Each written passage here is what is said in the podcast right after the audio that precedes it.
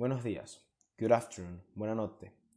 Independientemente de la hora y el lugar que lo escuches, mi nombre es Sebastián Carros y hoy les presentaré el primer episodio de Soy parte de la química, en el que hablaré un tema muy importante para definir lo que a química se refiere. En esta oportunidad hablaré acerca de la química orgánica y me enfocaré en la manera en que se clasifica la misma. Para ustedes, las personas que me escuchan, será importante prestar atención para que logren entender lo fácil que se clasifican las cosas que nos rodean y que interaccionan con nosotros día a día.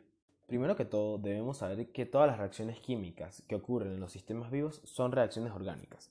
También es muy importante saber que la mayor parte de los compuestos que se hallan en la naturaleza y de los cuales nosotros los seres humanos dependemos para bien sea alimentarnos, obtener energía y hasta vestimentas son compuestos orgánicos. Siempre he escuchado que para vivir bien primero debemos saber qué nos rodea. Y realmente este es el motivo del podcast, saber cómo se clasifican todos los compuestos que nos rodean y de los cuales nosotros dependemos. Ahora bien, los compuestos orgánicos están clasificados, como bien sabemos, por grupos funcionales, como los alcanos. Los alcanos son compuestos orgánicos formados únicamente por átomos de carbono e hidrógeno, como el metano.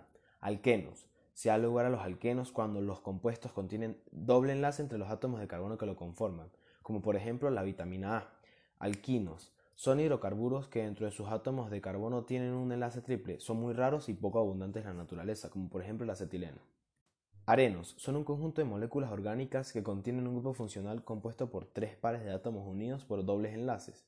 Su nombre tiene que ver con el fuerte olor que tiene el benceno y otros compuestos similares. Uno de los, un ejemplo es el naftaleno. Los alcoholes son compuestos formados por un esqueleto alcano al cual se une un grupo hidroxilo.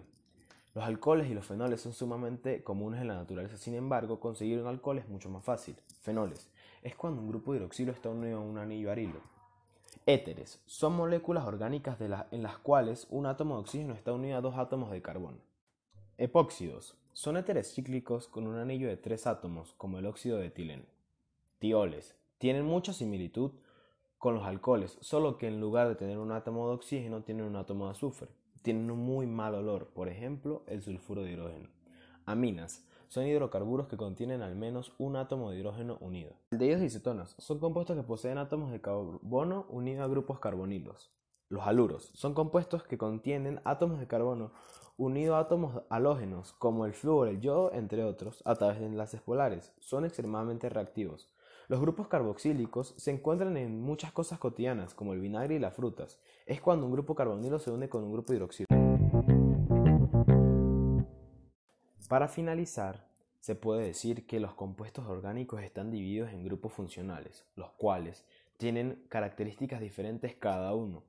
Es importante tener en cuenta que la mayoría de los compuestos orgánicos los tenemos en la cotidianidad y ni siquiera nos damos cuenta.